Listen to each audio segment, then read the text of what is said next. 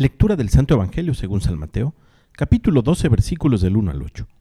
Un sábado atravesaba Jesús por los sembrados. Los discípulos que iban con él tenían hambre y se pusieron a arrancar espigas y a comer los granos.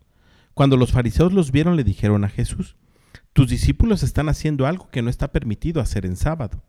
Él les contestó, ¿no han leído ustedes lo que hizo David una vez que sintieron hambre él y sus compañeros?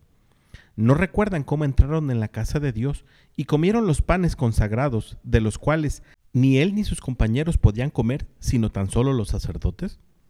Tampoco han leído en la ley que los sacerdotes violan el sábado, porque ofician en el templo y no por eso cometen pecado? Pues yo digo que aquí hay alguien más grande que el templo. Si ustedes comprendieran el sentido de las palabras, misericordia quiero y no sacrificios, no condenarían a quienes no tienen ninguna culpa.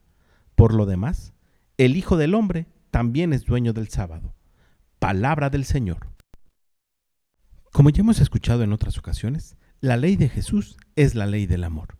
Los judíos tienen más de 600 mandamientos. Jesús solo nos ha dejado uno. Ámense los unos a los otros como yo los he amado. Y en esto se resumen sus palabras. Si tan solo comprendieran que es misericordia lo que quiero y no sacrificios. ¿De qué sirve cumplir con tantos mandamientos si no soy capaz de amar a mi hermano? Lo dice otro texto de la Sagrada Escritura.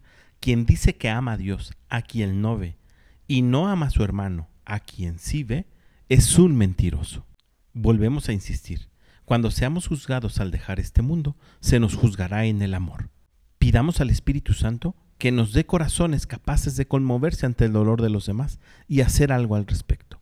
Que la misericordia sea parte fundamental de nuestra vida. Que tengas un gran día y que Dios te bendiga.